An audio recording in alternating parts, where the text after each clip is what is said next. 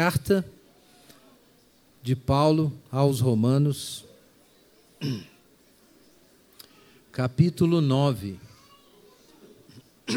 Carta de Paulo aos Romanos, capítulo 9. Vamos ler os versículos 1 a 29.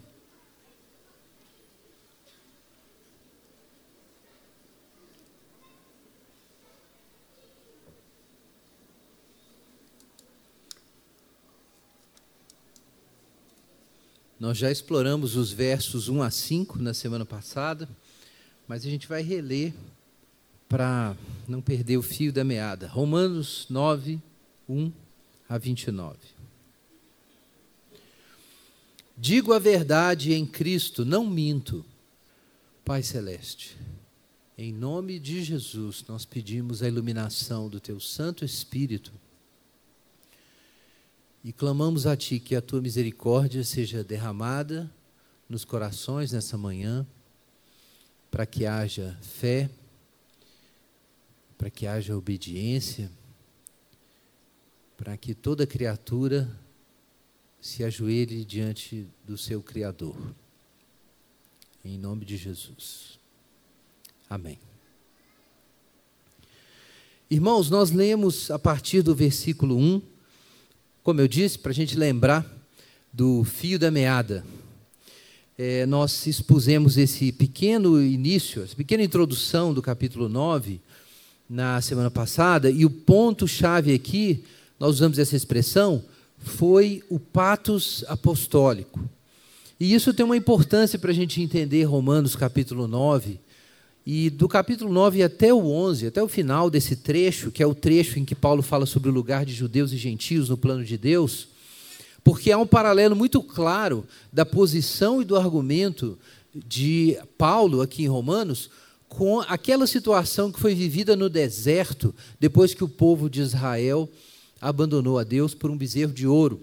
E ali os irmãos vão lembrar que nós temos a intercessão de Moisés, a gente vai retomar isso porque é, inclusive é uma referência aqui. Nós temos a intercessão de Moisés pelo povo e, e para a glória de Deus. Moisés está preocupado, se Deus decidir destruir o povo, com o nome de Deus entre as nações, mas também com o próprio povo. Então ele pede a Deus que não destrua o povo e também chega a colocar a sua própria vida como sacrifício. Quando ele diz: "Risca-me do teu livro" se o povo não, eh, se Deus não perdoasse o povo. E aí nós temos uma resposta divina. E diante dessa resposta divina, Moisés vai pedir a confirmação da misericórdia de Deus em relação ao seu povo. Nós vamos ler isso em Êxodo 33, ainda durante nossa reflexão. Mas nós temos algo assim aqui no, no Romanos capítulo 9, em que, por um lado, nós temos um apóstolo Paulo que a semelhança de Moisés e a semelhança do próprio Jesus Cristo, sofre no seu coração o dano do seu povo. Então aqui nós temos uma repetição do caráter de Jesus nessa disposição é, é, sacrificial, mediatória, no amor realmente que está disposto a dar a vida pelos seus amigos. Mas ao mesmo tempo, assim como acontece no caso de Moisés, existe no patos apostólico uma identificação com a glória de Deus, com a natureza de Deus. Então, mesmo Moisés, quando faz aquele desafio a Deus, ele faz pela proximidade do seu coração em relação a Deus.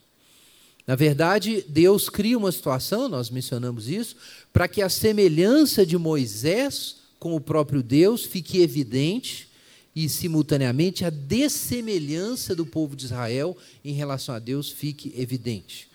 Então, esse é um tema que aparece em Romanos, é o tema da troca da glória. O povo trocou a glória de Deus pela imagem do boi que come capim.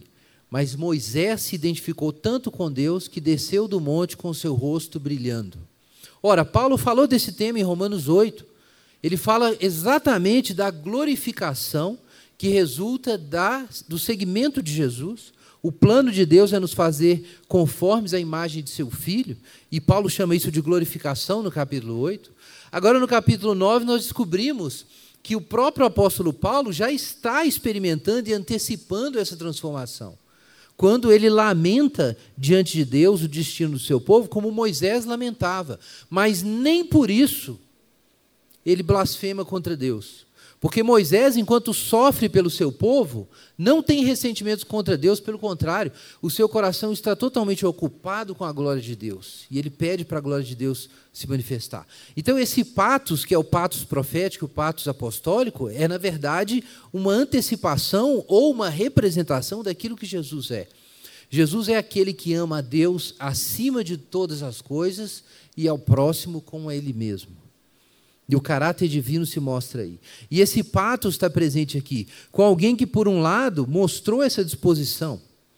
Ele estaria disposto até mesmo a ser separado de Cristo em favor dos seus irmãos. E alguém pode pensar, mas Deus está fazendo alguma coisa errada? Então, imediatamente, Paulo vai lançar um argumento para deixar muito claro que Deus está fazendo tudo certo e suas palavras não falham e suas promessas não vão é, deixar de ser cumpridas. Então aqui existe uma absorção pela glória de Deus e com o caráter de Deus, e isso causa a dor que nós tratamos semana passada. Porque aqui nós temos Paulo concordando 100% com a glória de Deus, com o plano de Deus, mas também sofrendo as implicações disso. Mas isso foi o tema nosso no capítulo 9, verso 1 a 5. Paulo procurou deixar muito claro aonde está a sua alma, aonde está seu coração. Isso tinha um significado no argumento. Ele precisava deixar muito claro para os judeus que ele não tinha prazer nenhum em dizer para eles a verdade sobre a sua situação com Deus. E aí surge a questão, capítulo 9, verso 6. Ok, então se, se a adoção, a glória, as alianças, a lei, o culto, as promessas, os patriarcas, se tudo isso pertencia a Israel, então Deus falhou? Essa é uma interrogação, irmãos, que Paulo ouviu muitas vezes. Não é apenas uma questão retórica. A gente mencionou isso semana passada. Imagina Paulo pregando em cada sinagoga e falando sobre a graça por meio de Jesus e sobre como a justiça de Deus agora finalmente se manifestou no Evangelho, tema de Romanos, principalmente capítulo 1 até o capítulo 4. Então, Paulo está anunciando essas coisas e é maravilhoso. Os gentios creem, os tementes a Deus creem, alguns judeus creem, mas alguns judeus não creem. E alguém pergunta: vem cá, e Jerusalém? Jerusalém recebeu essa mensagem? Aí Paulo tinha que ser franco e dizer: não, apenas uma parte da, de Israel creu. Ora, mas se é assim, o que acontece com a promessa de Deus, com o pacto, com aquelas Aquelas coisas que Deus falou para os profetas, para Davi. Como essas coisas vão se cumprir afinal? E Paulo tem que dar uma resposta. Mas na cabeça de muitos judeus, gente, isso soava mal. Soava como se Deus tivesse trocado de plano. Como se Deus tivesse desistido do que ele estava fazendo. Será que as promessas de Deus falharam afinal? E esse é o assunto aqui do capítulo 9, verso 6 em diante a defesa do Deus das promessas. Então, nós temos aqui um apóstolo que está sofrendo pelo seu povo, mas ainda está falando em nome do seu Deus. Em nenhum momento a tristeza que ele sente nos versos 1 e 2, ele fala sobre isso, faz Paulo retroceder um milímetro na sua confiança em Deus. Pensa nisso enquanto você se lembra na leitura de Romanos 9 de outros brasileiros, de outros seres humanos, de outros vizinhos, de outros amigos, de outros parentes. Porque eu tenho certeza que você pensou neles quando leu Romanos 9. Mas você não pode pensar que Paulo é um autor abstrato, ele sabe do seu sofrimento, talvez de um modo mais claro por causa da sua caminhada com Jesus. O assunto do capítulo 9, verso 1 a 5. Então, a palavra de Deus falhou, afinal de contas. Irmãos, nós temos no capítulo 9, verso 6 em diante, quatro questões, mas três questões estão relacionadas. A primeira está aqui no verso 6. Embora não tenha sido anunciada, existe uma pergunta aqui: a promessa de Deus falhou? Então veja o verso 6, Paulo está respondendo. Não é o caso da palavra de Deus ter falhado.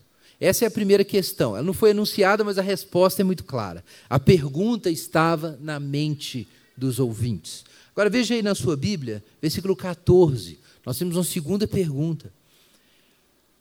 Há injustiça da parte de Deus? Uma outra questão que vai surgir, Paulo procura responder. Primeira questão é: Deus falhou? Segunda questão é: Deus é justo? São as mesmas perguntas que você faz. Veja ainda no versículo 19. Alguém retruca. E certamente Paulo ouviu isso várias vezes. Eu já ouvi várias vezes. Então me dirás, por que Deus ainda se queixa? Então aqui nós temos uma terceira questão. Por que Deus se queixa se ninguém pode resistir à sua vontade? Então nós temos três questões aqui que Paulo vai responder. Tem uma quarta, mas que na verdade não é uma pergunta que alguém oferece para Paulo. Veja o versículo 30. Que diremos? Então aqui claramente é uma conclusão. À vista de tudo que foi dito, o que nós podemos dizer? Então, dos versos 30 em diante, Paulo muda o foco, ele não está mais respondendo a essas questões retóricas.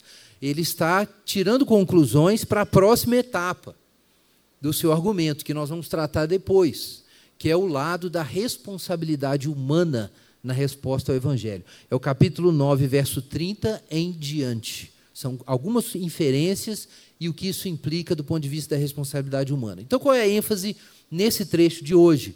É a soberania divina. Os irmãos vão perceber, lendo Romanos 9 a 11, que Paulo, no mesmo fôlego, afirma que o destino de Israel e dos gentios tem a ver tanto com a soberania divina, quanto com a responsabilidade humana. E ele simplesmente lança esse paradoxo nos seus leitores. Não é nem que ele trata de um tema numa carta e de outro tema na outra. Mas as duas realidades são apresentadas pelo apóstolo como dois aspectos de uma realidade única, que a gente pode ter dificuldade de sintetizar. Mas nós vamos chegar lá no capítulo 10. Nosso assunto no 9 é a defesa por Paulo de Deus, da soberania de Deus, da sabedoria de Deus. Então, Paulo vai dizer aí nos versículos 6 a 13, respondendo a essa primeira questão, que Deus é justo, é fiel, perdão, que a sua palavra não falhou. Então, o primeiro assunto é a fidelidade de Deus. O segundo assunto é que Deus não é injusto no modo como ele trata os homens em geral e no modo como ele trata Israel. Então, isso vai até o versículo 18, imediatamente antes da terceira pergunta, que está no verso 19. E a terceira pergunta é: Deus é coerente no seu jeito de fazer as coisas? Porque alguém chegou a fazer essa pergunta: olha, Deus está reclamando de quê? Então, a questão é uma questão sobre a coerência dos atos soberanos de Deus.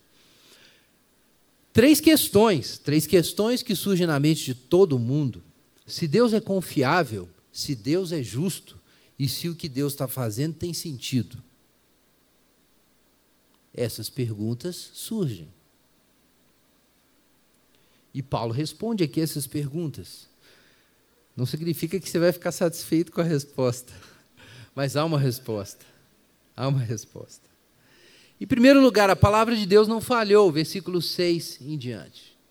Ora, se, se, se, a adoção, a glória, as alianças, as promessas, os patriarcas e tudo mais são de, do povo, e o povo não teve acesso a nada disso, eles estão separados de Cristo, então, então furou. Então, todas aquelas promessas, aqueles textos proféticos, nada disso valeu. Então, Paulo responde agora: não, não é isso. A resposta muito simples nem todos os que são de Israel, veja na sua Bíblia, são israelitas. E nem todos os descendentes de Abraão são seus filhos. E nem todos os filhos naturais são filhos da promessa. Quer dizer, são grupos distintos, versículo 8. Nem todos os filhos naturais são filhos de Deus. Ora, isso não é um assunto novo, certamente os irmãos vão se lembrar aí do que João Batista dizia. Abre sua Bíblia em Lucas 3. A gente poderia ler em Mateus também, mas veja Lucas 3. A gente lê hoje sobre João Batista. O que é que João Batista dizia? Lucas capítulo 3, versículo 7. João dizia às multidões que viam ser batizadas por ele, raça de víboras. Quem vos ensinou a fugir da ira futura? Produzir frutos próprios de arrependimento e não comecem a dizer entre vós mesmos: Abraão é nosso pai. Porque eu vos digo que até dessas pedras Deus pode dar filhos a Abraão, e o machado já está posto à raiz das árvores. A que não produzir bom fruto será cortada e lançada no fogo. Ora, todo judeu, todo judeu sabia que ia para o céu. Pelo menos os que acreditavam em céu, né? os saduceus não acreditavam nessas coisas. Mas todo judeu se considerava automaticamente, por causa da sua ligação étnica, por causa da sua conexão de sangue, filho de Abraão, herdeiro da promessa e tudo mais. Nós somos o povo de Deus, porque somos filhos de sangue de Abraão. E os gentios? Os gentios estão excluídos da graça de Deus, a não ser que eles se tornem judeus. E os fariseus, em particular, gostavam de evangelizar gentios. Eles geralmente propunham a circuncisão e, além disso, uma espécie de batismo. Eles eram batizados também para serem considerados parte do povo de Deus. E de repente aparece João Batista batizando gentios? Não, judeus. Aquilo, gente, era um tapa na cara. Foi um escândalo. É como se de repente você chegasse aqui domingo e a gente estivesse batizando. Quem que está sendo batizado? Ah, o pastor Igor foi batizado. O dirigente de louvor sendo batizado, aí de repente você se sente meio insultado. Mas o que, que isso significa? Que o meu batismo não valeu? Que eu não sou cristão? Que não faz sentido eu ser parte da igreja? Então aquilo pegava mal, incomodava. Os fariseus ficaram incomodadíssimos, eles batizavam gentios. E aí vinha João Batista batizando os fariseus que batizavam gentios. Então, e, e, João Batista, como se não bastasse realizar isso simbolicamente, dizia na cara dos fariseus: Não venham me falar de filhos de Abraão. Está vendo essas pedras aqui? Se Deus quiser, ele transforma as pedras em filhos de Abraão. Não quero saber da sua genealogia. A questão é a sua vida. É isso que João Batista dizia. E é isso que Jesus dizia para os judeus, quando diziam que eram filhos de Abraão, Jesus dizia: Não, vocês são filhos do diabo, porque vocês fazem as obras do diabo. Então, não são filhos de Abraão. Jesus dizia isso, João Batista dizia isso, Paulo dizia isso. Abre sua Bíblia em Romanos 1, Aqui mesmo, perdão, Romanos capítulo 2. Aqui mesmo em Romanos, o apóstolo Paulo diz isso. Romanos capítulo 2, verso 28. Olha só o que diz Paulo, quando vai falar exatamente sobre o judeu. Se o judeu, por ser judeu, está na vontade de Deus. Paulo nega isso aqui no capítulo 2 e no 3. Mas existe algum judaísmo genuíno Capítulo 2, verso 28. Judeu não é quem é exteriormente, nem é circunciso o que é no exterior na carne, mas judeu é o que é no interior. E circuncisão é a do coração, realizada pelo Espírito, e não pela letra, cujo louvor não provém dos homens, mas de Deus. Ora, Paulo não está dizendo nada de novo, ele não tirou esse argumento aqui da cartola na hora de responder aos objetores judeus que estivessem lá em, em, Roma. Na verdade, isso aqui é um tema teológico que tem raízes no Antigo Testamento, aparece em João Batista, aparece em Jesus, e aqui em Romanos já tinha aparecido, e aparece em outras cartas. É que existe um verdadeiro povo de Deus, e isso não coincide, esse verdadeiro povo de Deus, com os costumes, a ligação étnica, a liturgia judaica, não é assim. Eu não quero negar, e o próprio Paulo não nega no capítulo 9, que existe uma eleição nacional, que Deus escolheu uma nação, uma etnia. E através desse grupo específico, dessa, dessa, dessa, desse povo, que são os judeus, as promessas foram dadas, o Cristo foi trazido ao mundo, a lei foi anunciada para os homens, mas primeiramente por meio desse povo. Mas essa eleição nacional é uma analogia, uma antecipação, um símbolo do verdadeiro povo de Deus, do verdadeiro Israel. Então a gente precisa ter isso em mente. Tem pessoas que são tão, é, chegam a ser sionistas, a gente pode dizer, que pensam que o judeu já está salvo só por ser judeu, mesmo que ele não crê em Jesus. Não. Não existe isso. Eu não quero negar que Deus tenha planos para o Israel étnico especificamente. Eu, eu acredito nisso. Mas a gente não pode confundir as coisas. O povo, o povo de Deus são os verdadeiros filhos de Abraão, são os filhos da promessa. Agora, qual é o ponto, segundo o apóstolo Paulo? Não basta ser a semente, como algumas traduções apresentam. Não basta ser a semente de Abraão, a descendência de Abraão, versículo 7. O que é que estabelece o povo de Deus? Por meio de Isaac, a tua descendência será chamada. Ora, a palavra chamado aqui é um termo que Paulo usa várias vezes com o sentido de vocação. É o mesmo termo que aparece em muitos lugares onde Paulo fala sobre nós sermos chamados. Por exemplo, aqui em Romanos capítulo 8. Aos que predestinou, a eles também chamou. E os que chamou também justificou, e os que justificou glorificou.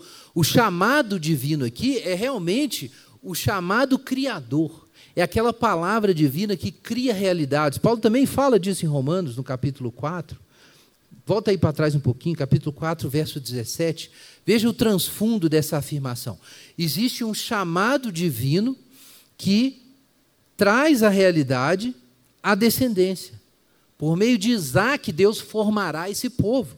Por meio de Isaac, Deus formará essa descendência. Do que é que Paulo está falando? De um milagre. Olha aí, capítulo 4, versículo 17. Ele, Abraão, está no final do 16. Ele, Abraão, é o pai de todos nós. Aí abre parênteses, como está escrito: Eu te constituí pai de muitas nações. Fecha parênteses. Abraão é o pai de, no, de todos nós, perante aquele no qual creu, a saber, no Deus que dá vida aos mortos e chama à existência coisas que não existem como se já existissem. Ora, não era esse o caso de Abraão? Havia uma promessa para Abraão. E essa promessa era impossível de ser cumprida de, por meios naturais, porque Abraão já era idoso, Sara era idosa, não tinha jeito disso acontecer. Mas aí vem a palavra de Deus, a promessa, e a promessa cria a descendência. E posteriormente, a gente sabe disso, rola o quê? O caso do é, Ismael. Abraão não tem paciência para esperar a promessa de Deus e Sara, e eles agem na carne. Aí surge Ismael. E depois Abraão aparece com o resultado do serviço dele e fala assim: seja, né, esteja Ismael diante do Senhor. Aí Moisés, é, perdão, Deus responde a Abraão: Não, Abraão, não, porque isso foi da sua cabeça. Eu vou abençoar Ismael, mas isso saiu da sua cabeça. E o que o homem faz pelos seus próprios recursos e iniciativas, o que vem da carne, de baixo, não pode herdar o reino de Deus, não adianta. Então, de onde vem a descendência? De Isaac. A partir de Isaac, porque Isaac é o filho da promessa. Quer dizer, o ponto de é, Paulo aqui, e ele está é, apelando à história de Israel, é que o povo de Deus sempre foi resultado de uma ação miraculosa de Deus, da promessa, da palavra de Deus.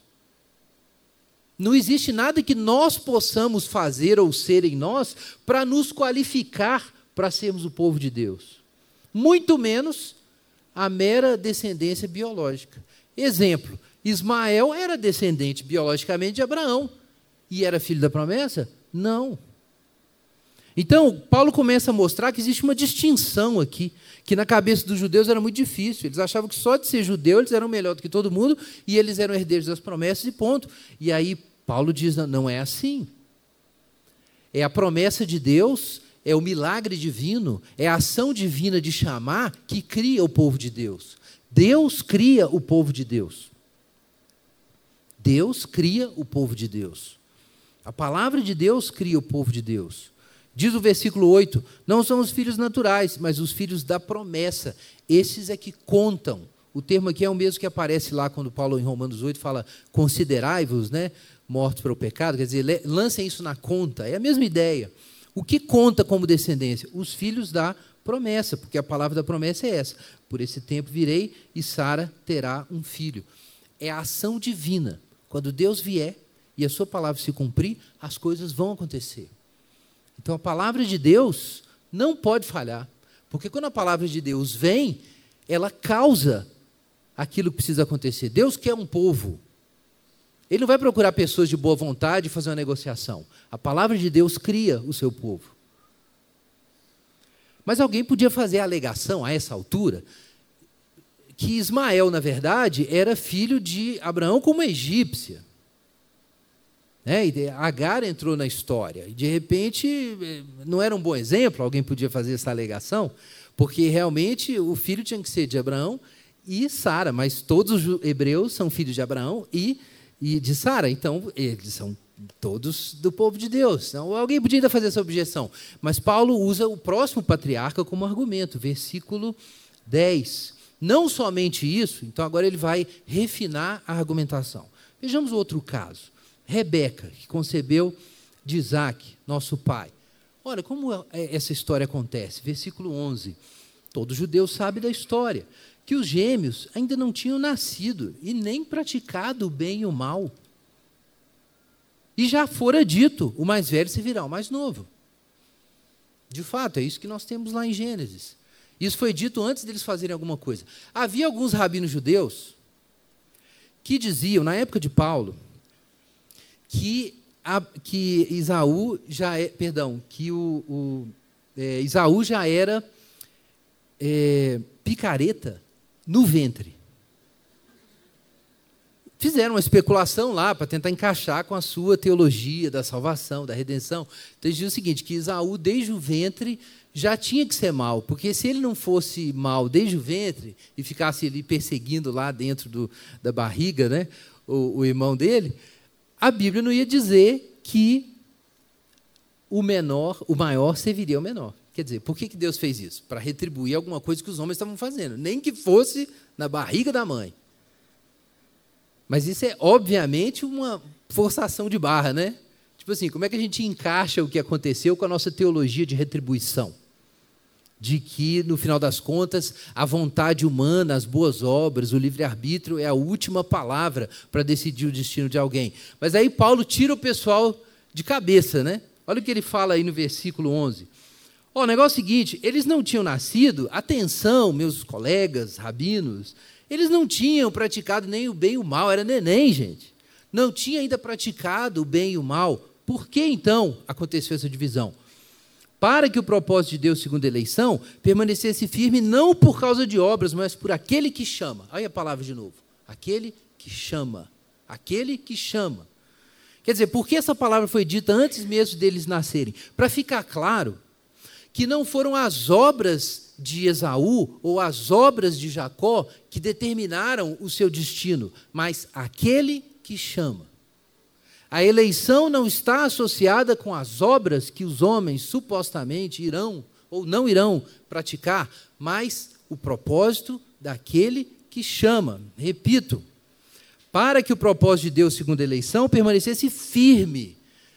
Porque, de fato, se o propósito de Deus quanto à eleição dependesse da vontade, da boa vontade, da convicção, da estabilidade dos homens, ele não poderia ser firme como o propósito, o propósito de Deus poderia estar, meu irmão, meu amigo, dentro do seu bolso. Honestamente, faria sentido um universo em que os propósitos de Deus estivessem condicionados à nossa boa vontade, à nossa qualidade de vida mental, à nossa disposição, ao nosso interesse. Será que os planos eternos de Deus dependeriam da gente estar afim de cooperar? Não poderia ser assim. E de fato, Paulo diz: não é assim. O propósito de Deus está ligado ao seu chamado. E a palavra de Deus sai e as coisas vão acontecer. E o propósito de Deus, então, depende daquele que chama. Inclusive, veja na sua Bíblia, no capítulo 9, se não é isso que Paulo diz no versículo 28. O Senhor executará a sua palavra sobre a terra de maneira completa e decisiva. Faz parte aqui do argumento, embora esteja lá no final. A palavra de Deus cumpre o que ela tem que fazer. Então, Paulo está dizendo: não, a palavra de Deus não falhou. É porque ela não operou do jeito que a gente achava que ela devia operar. É porque Deus não fez as coisas do jeito que a gente pensava que ele devia fazer. Se eu fosse Deus, eu não ia fazer as coisas desse jeito. Com certeza. Mas Deus não é você. Deus não sou eu. Deus é Deus. E faz todo sentido que Deus faça algumas coisas difíceis da gente entender.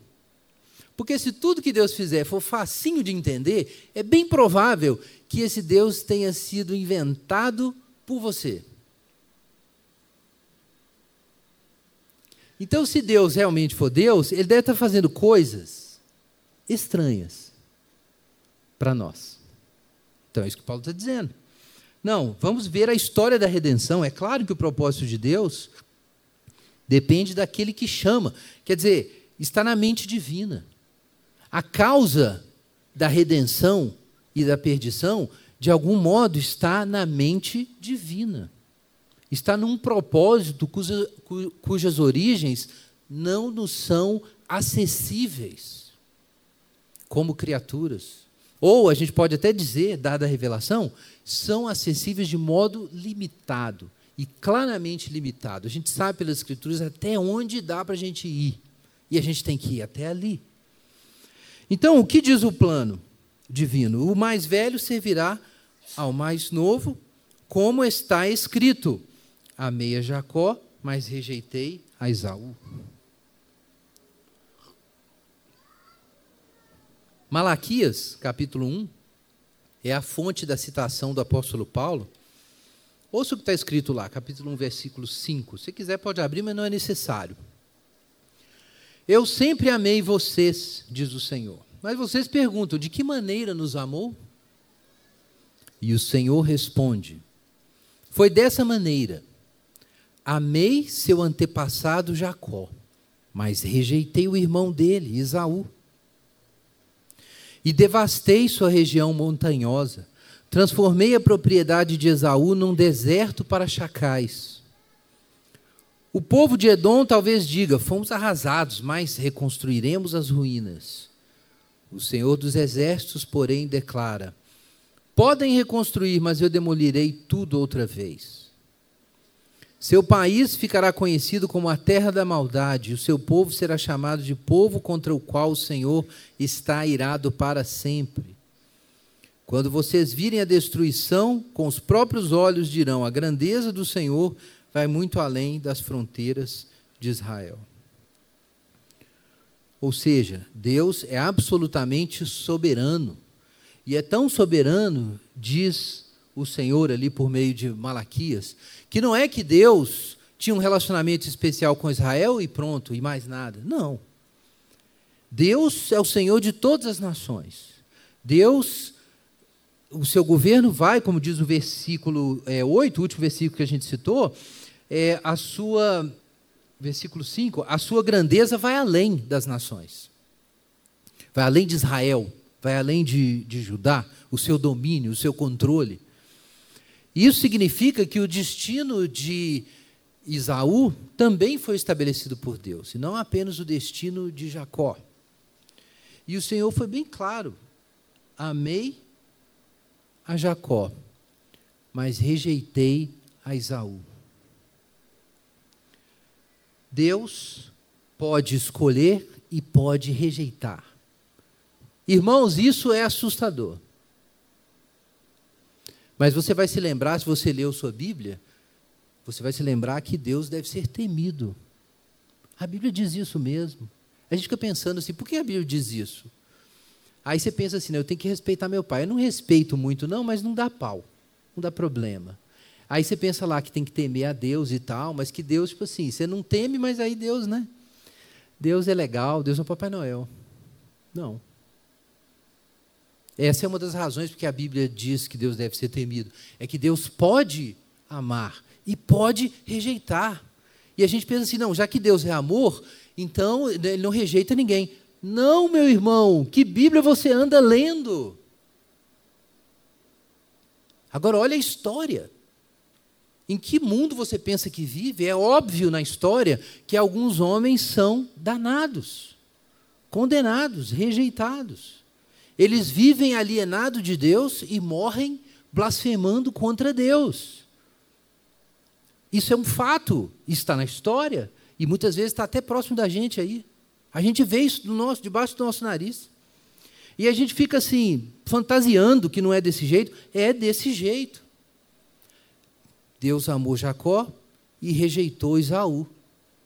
Deus amou a Jacó e rejeitou a Esaú. Ser amado por Deus não é algo trivial, não é um universal, não é como um mais um é igual a dois. Joga uma pedra para cima, ela cai.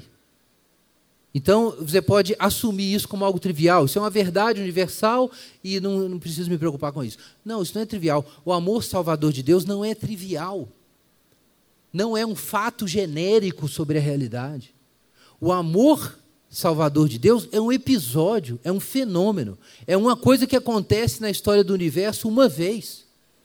É como ganhar na loteria. Se eu fosse fazer uma analogia, é claro que a loteria é sorte, né? é acaso.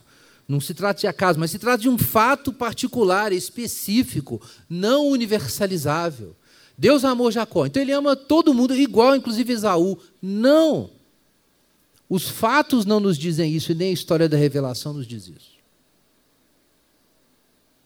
Não do mesmo jeito. É, é claro que é claro que é difícil reconciliar isso com muitas coisas que a gente gostaria de pensar. Mas Paulo é muito claro sobre a natureza particular desse, desse amor. E Paulo não inventou isso. A gente tem isso aqui em Malaquias e a gente tem isso no resto das Escrituras. A gente sabe que é verdade. O amor de Deus, aparentemente, então, é livre. Porque se é possível a Deus rejeitar, então por que Deus te ama? É porque Ele não consegue impedir isso? Não. Ele te ama porque Ele te escolheu. Se Deus te ama, é porque Ele quis te amar. É um ato livre da graça de Deus. É um ato livre da graça de Deus. Ele poderia não ter te escolhido, mas Ele escolheu. Ele poderia ter te rejeitado, mas Ele te amou. Ou seja, a criatura não tem como reivindicar de Deus, dada a livre graça de Deus, a criatura não pode reivindicar diante de Deus nenhuma obrigação, nenhum dever, porque a graça de Deus é livre. O que o nosso texto diz mais versículo 14. A pergunta que está na sua cabeça nesse momento. Olha que surpresa. Você ouviu isso tudo e pensou uma coisa. Aí quando você leu aqui em Romanos capítulo 14, capítulo 9, verso 14, olha aí para você acreditar. Se Deus não leu os seus pensamentos. Olha aí, capítulo 9, verso 14. Ah, mas não gostei desse negócio não. Não está descendo, não. Isso é muito injusto. Isso é muito injusto. Há injustiça da parte de Deus? Então vamos lá. Primeira sessão do argumento, Paulo diz que a promessa de Deus não falhou porque ela sempre cumpre o seu resultado. Se parecia ter falhado, é porque Israel não compreendia sua base, que era a liberdade divina.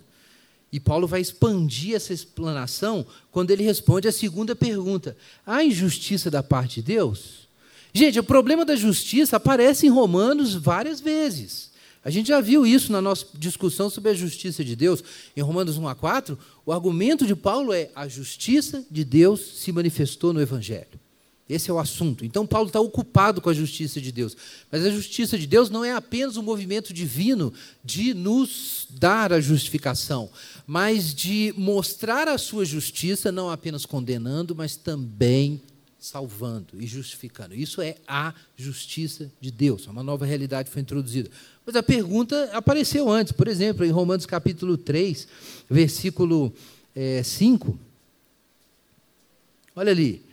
Se a nossa injustiça demonstra a justiça de Deus, que diremos? Por acaso Deus é injusto por aplicar sua ira? Veja que essa pergunta volta. Irmãos, a, a, o questionamento da justiça de Deus é um tema permanente dos debates teológicos infernais. Ela é sempre lá. Os demônios estão sempre reunidos, elaborando teses, discutindo o assunto, se Deus é justo ou não é justo. E, de vez em quando, nós somos convidados ali a participar das mesas de discussão. Então, a questão vem sempre.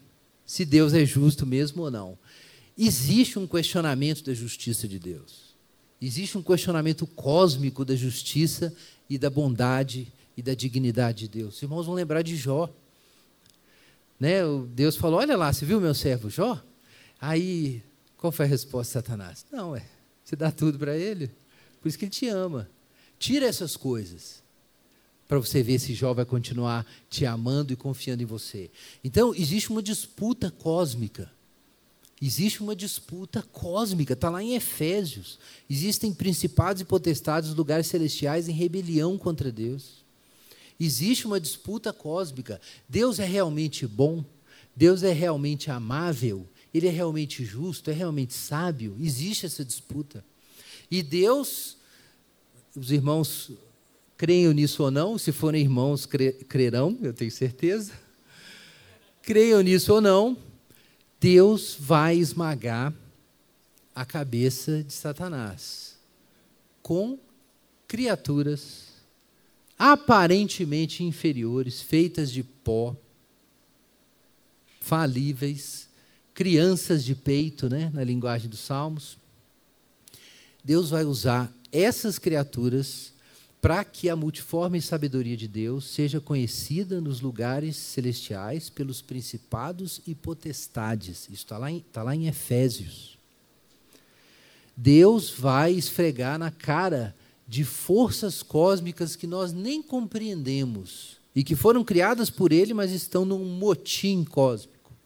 Mas certamente também há autoridades temporais, governos, impérios, filosofias, formas de compreender a realidade, todos eventualmente vão ser humilhados com essa descoberta que Deus realmente é bom e justo e digno.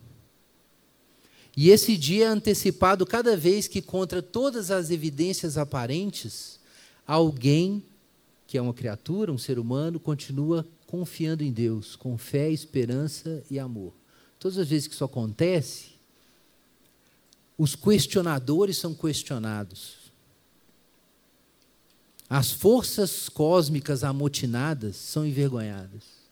Porque elas estão amotinadas, mas ali estão os homens as mulheres, crianças, os pobres, aqueles que não são nada, eles sabem quem Deus é e anunciam quem Deus é, quando aparentemente, aparentemente Deus não é justo. Esse é o assunto de Paulo. Deus é justo. A questão é se você olha a realidade do ponto de vista correto, do ângulo correto. Qual é o ângulo correto? O ângulo correto é o que Deus diz sobre si mesmo e não o que você acha que Deus devia ser. Não é isso que está aqui no capítulo 9, versículo 15? A injustiça da parte de Deus de modo nenhum, porque ele diz a Moisés: Terei misericórdia de quem eu quiser ter misericórdia, compaixão de quem eu quiser ter compaixão. Ora, qual é o critério para saber se Deus é justo ou não? Não tem outro. Deus fez o mundo e ele é a fonte do bem. Que outro critério existe? A Constituição? De repente você entrou em algum movimento político ideológico aí a respeito de direitos, você tem uma visão sobre igualdade humana da sua cabeça, e você acha mesmo que Deus é um Foucaultiano. Não é. Abra sua Bíblia em Êxodo, capítulo 33.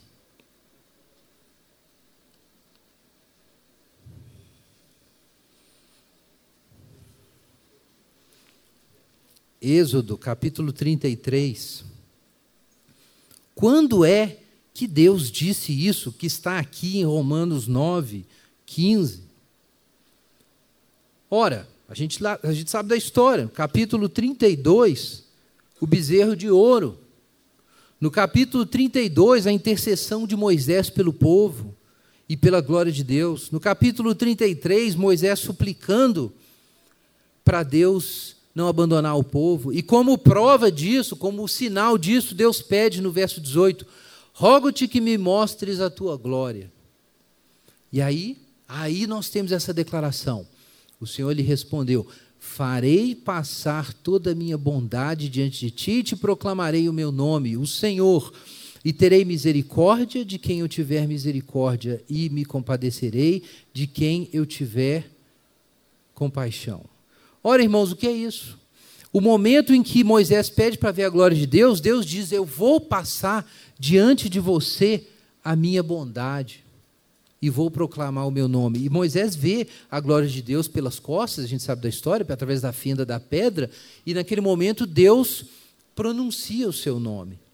E o que nós descobrimos aqui é que Deus é gracioso, mas Deus também é soberano.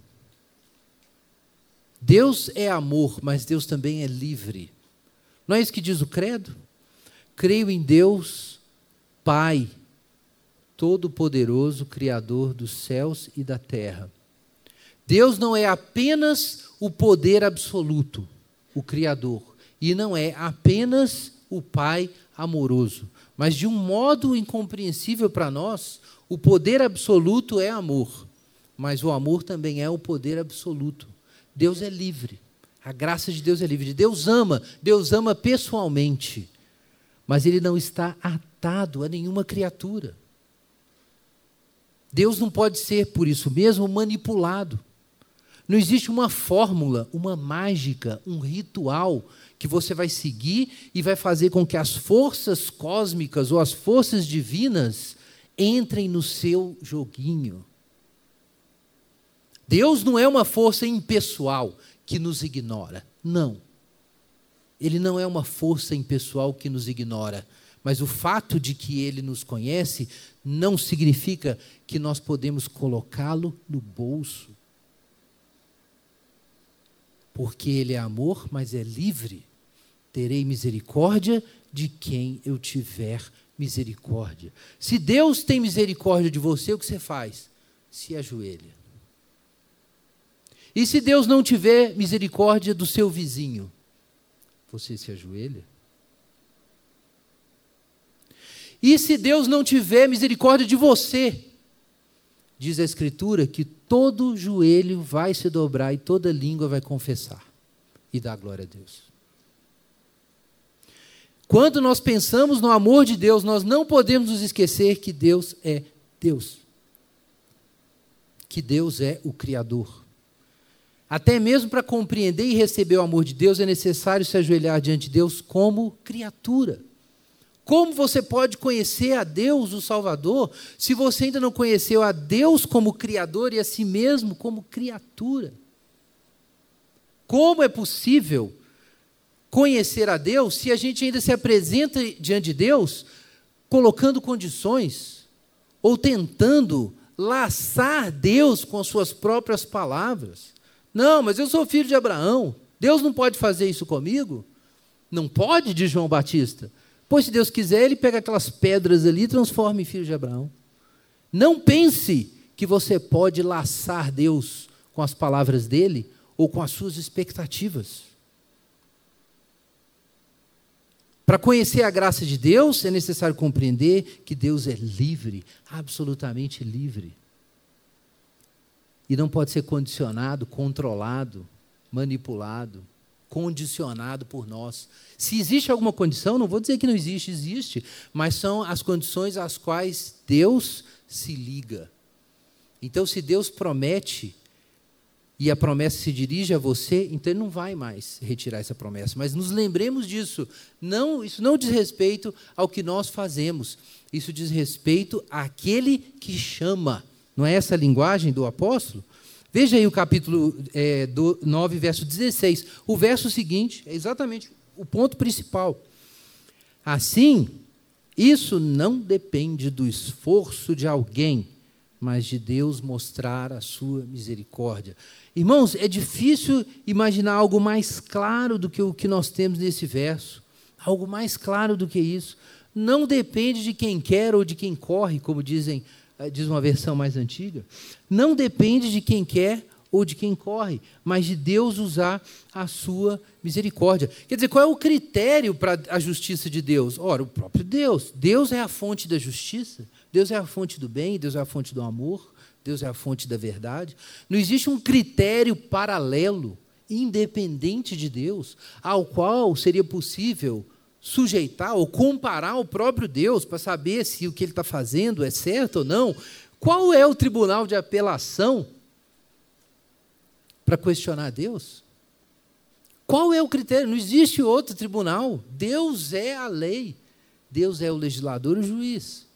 Então, Paulo diz, como todo judeu devia compreender muito claramente, que Deus está sendo completamente justo nos termos da sua revelação. É isso que ele está dizendo para os judeus. Ah, mas Deus não está sendo justo.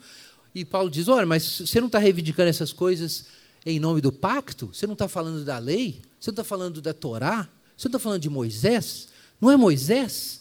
Olha, o que aconteceu quando Moisés pediu para ver a glória de Deus no clímax da revelação que nós descobrimos? Que Deus não nos amou, Israel, porque a gente fosse melhor, ou meramente porque a gente era filho de, de Abraão. É, a misericórdia de Deus é livre. Quer dizer, o argumento de Paulo é impecável. Para o judeu, não era possível contornar esse argumento. Isso é a matéria da própria revelação. Então, diz o verso 16: não depende de quem quer ou de, de quem corre, mas de Deus mostrar a sua misericórdia. E aí ele dá um outro exemplo, versículo 17, um exemplo oposto, para não haver dúvida. Veja na sua Bíblia. Pois a Escritura diz ao Faraó. É até interessante porque é Deus que diz, né? Mas Paulo é, usa o termo Escritura, porque essa é a visão de Escritura de Paulo, que quando a Escritura fala, Deus está falando.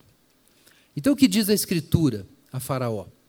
Para isso mesmo te levantei para mostrar em ti o meu poder e para que meu nome seja anunciado em toda a terra. Ora, então, então Deus, Deus escolheu é, Jacó, Deus escolheu Isaac, Deus escolheu esse povo e Deus levantou Faraó. Para quê?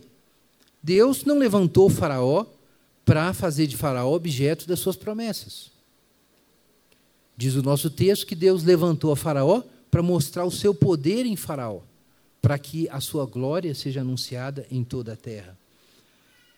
Então, Paulo acrescenta uma dimensão negativa. Veja o verso 18. Portanto, e aqui ele repete a conclusão do verso 16, mas com essa, esse acréscimo. Portanto, não apenas Deus tem misericórdia de quem ele tiver misericórdia, mas endurece quem ele quer endurecer. E a gente sabe da história que Deus endureceu ah, o coração de Faraó para que não deixasse o povo de Israel ir. Tem vários outros trechos em Êxodo que dizem que Faraó endureceu seu coração. É importante entender isso. O ponto de, do apóstolo Paulo é que Deus é livre para salvar e livre para julgar. E um dos modos de Deus se revelar é o juízo. Isso é anunciado aqui e depois explicado na terceira sessão, nos versos 19 em diante. Que Deus revela a si mesmo mostrando misericórdia, mas também revela a si mesmo não mostrando misericórdia. São dois modos que Deus usa para se revelar. Olha, nós sabemos disso. Você que já leu a Bíblia toda, você sabe muito bem que não existe nenhum sinal da Bíblia, na Bíblia, de que Deus salvaria Satanás ou os demônios, por exemplo? Geralmente as pessoas têm, têm dó de animais, têm dó de alguns seres humanos, não de todos, mas não tem dó de demônio nem de Satanás. Mas agora tem já. Já tem gente que acha que é injustiça, né? Os demônios têm que ser salvos também. Lúcifer, né? Só que está assistindo aí. Lúcifer. Então, assim, né? Vamos incluir todo mundo, né? Capeta também, poxa. Já pensou em incluir Bush? Incluir Trump? Para algumas pessoas seria inaceitável, né? Gente, não. A Bíblia é muito clara. Deus não deu essas oportunidades para demônios nem para nem para Satanás. Não existe isso. Mas a gente descobre também lendo a Bíblia que alguns homens Deus também não estende a graça no sentido de um chamado eficiente né, para libertar esses homens. Então a gente tem o exemplo ali do, do, A gente acabou de ler de Esaú, mas nós temos o exemplo de Faraó. Faraó foi levantado para que o nome de Deus fosse anunciado em toda a terra. Então Deus pode ter misericórdia e pode endurecer quem Ele quiser. Gente, isso é, é, é a revelação oculta de Deus, ok? Importante compreender isso. É misterioso. Nós não sabemos por antecedência com quem Deus vai é, mostrar misericórdia ou a quem Deus não vai mostrar misericórdia. Nós não podemos afirmar isso. Mas a gente sabe que isso acontece, aconteceu na história. Então Deus não é injusto porque os seus atos estão de acordo com a sua liberdade e com a liberdade da sua graça. Mas aí vem essa última questão. Então do que Deus está reclamando? Por que Deus, por que Deus não acabou com o faraó logo? Se o caso é que Faraó foi rejeitado, Faraó é um pagão, um pecador, e Deus não ia salvar o Faraó, por que, por que isso? Por que Deus ficou ali segurando o Faraó no poder, endureceu o Faraó, manteve ele no poder? Para que isso? Qual a finalidade dessa atividade divina? De manter existindo, e até com relativo sucesso, homens ímpios rejeitados, danados. Por que, que eles estão por aí? Sei lá, pega aí o Hitler. Para que o Hitler, então? Deus podia nem ter feito ele nascer, pronto. Ou então já ter acabado com ele lá na Primeira Guerra Mundial. Ou então feito aquela escola de arte aceitar ele, porque aí ele ia ficar pintando, não ia fazer aquela bagunça na Europa. Por que Deus não foi lá e fez alguma coisa? Ele está reclamando de quem então? Porque o Hitler chegou lá porque porque Deus deixou ele chegar lá. Afinal de contas, por que isso? Então aí nós temos a resposta de Paulo, que para muita gente é um mero cala-boca teológico, mas não é. Se nós já compreendemos o que Paulo disse até agora e que é necessário olhar o mundo do ponto de vista criatural, porque existe um Deus, afinal de contas, então está totalmente correta a resposta de Paulo. Versículo 20. Quem és tu, ó homem, para argumentares com Deus? Em primeiro lugar, pode a coisa formada dizer o que a formou, por que me fizeste assim? Irmãos, isso pode parecer trivial, mas não é. De fato, você tem duas alternativas. Ou você pensa que existe um Deus sábio, que sabe o que está fazendo, ou você vai assumir o lugar dele. Não na prática, só dentro da sua cabeça. Mas é isso. Então, é necessário ter essa clareza. É necessário ter essa clareza de algo tão simples. Ou você aceita que Deus seja Deus, ou você não aceita que Deus seja Deus. Ou, em outros termos, ou você aceita que a sua mente precisa se adequar à estrutura da realidade e da autorrevelação de Deus, ou você vai dar as cartas. São as duas alternativas. Quer dizer, você se dobra diante de Deus como criatura ou Deus não existe. E eu vou reorganizar o sentido da realidade ao redor de mim mesmo. Não é possível contornar essa antítese. Isso é o assunto de Romanos 1, esse é o assunto de Gênesis 1. Ou o ponto de vista é o ponto de vista divino, ou o ponto de vista é o ponto de vista satânico. Ou seja, que Deus fez as coisas errado. Não devia ter feito desse jeito. Então, tenhamos isso em mente. Esse é o primeiro ponto de Paulo. Ele fala assim: vem cá, ok, você que está questionando, você está entendendo que depois que você fez a escolha de esquecer que você é uma criatura e ignorar que Deus é o Criador, depois que você fez essa escolha, não tem mais raciocínio, acabou. É o nada, é o nilismo. Não tem como a gente seguir o argumento se você der esse passo. Se você der esse passo, tchau e bênção, pode ir para sua casa, é, seja feliz. Agora, se você se lembra que você é criatura, então volta aqui. Qual é o jeito certo de pensar sobre isso?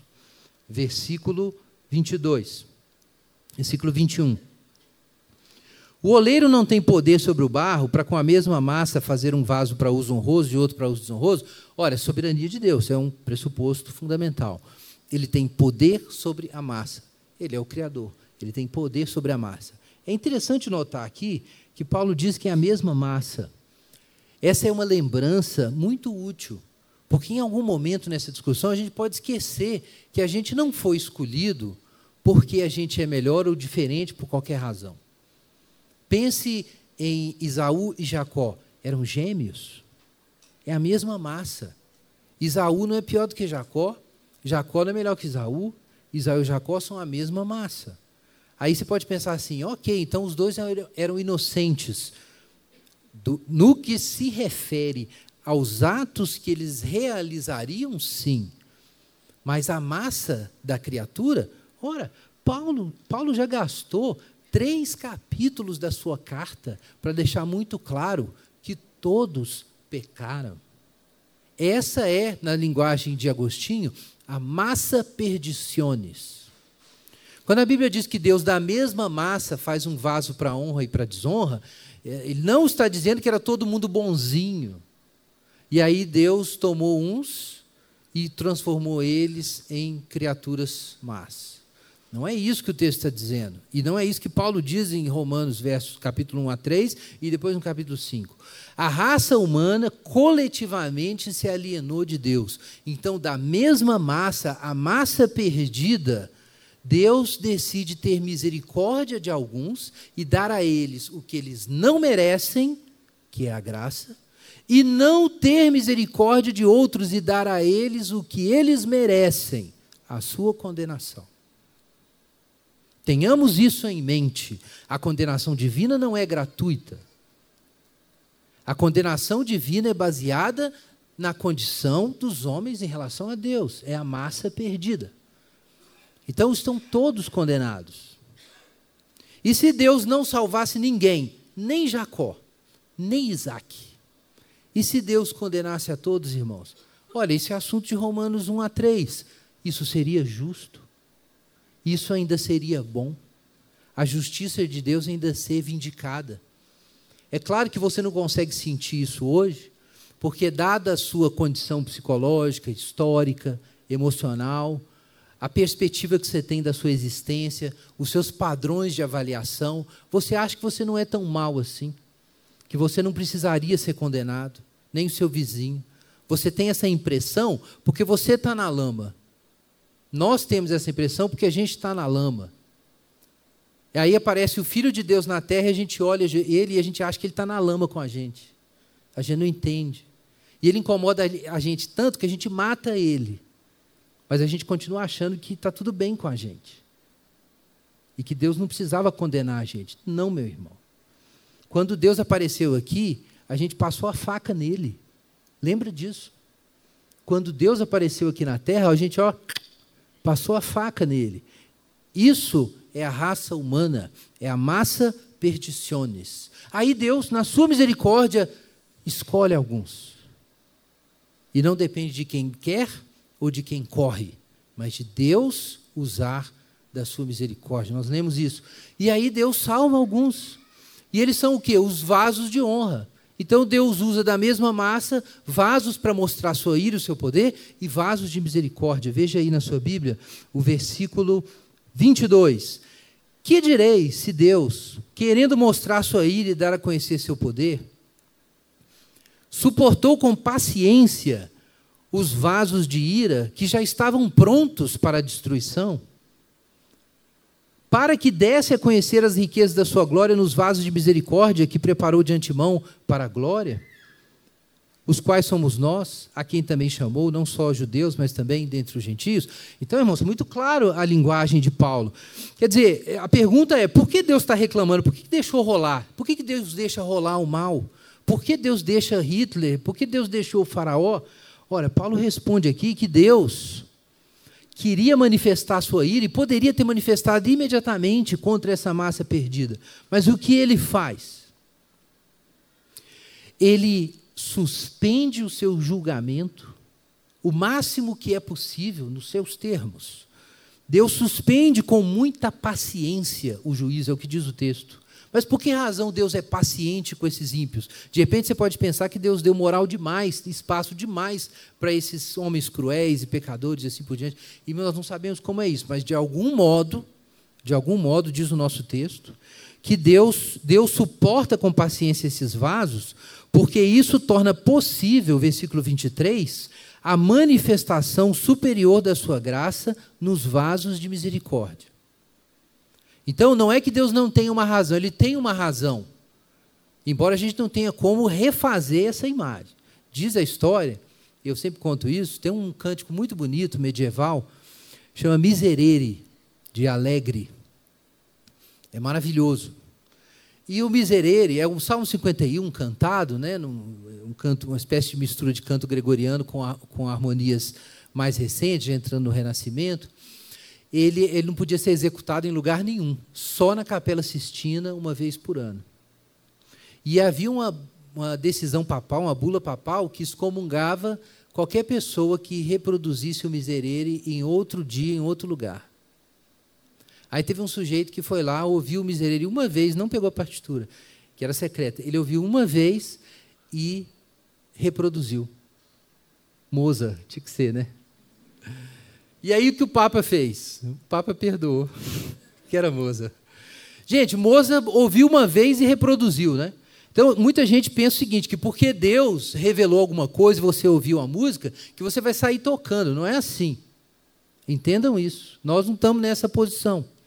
O ponto aqui é que nós não sabemos como é que Deus mede até quando um vaso de ira vai atuar antes de Deus derramar sua ira e de que modo isso especificamente beneficia o seu projeto de derramar mais misericórdia e mostrar sua glória nos vasos de honra. A gente não sabe como isso é medido.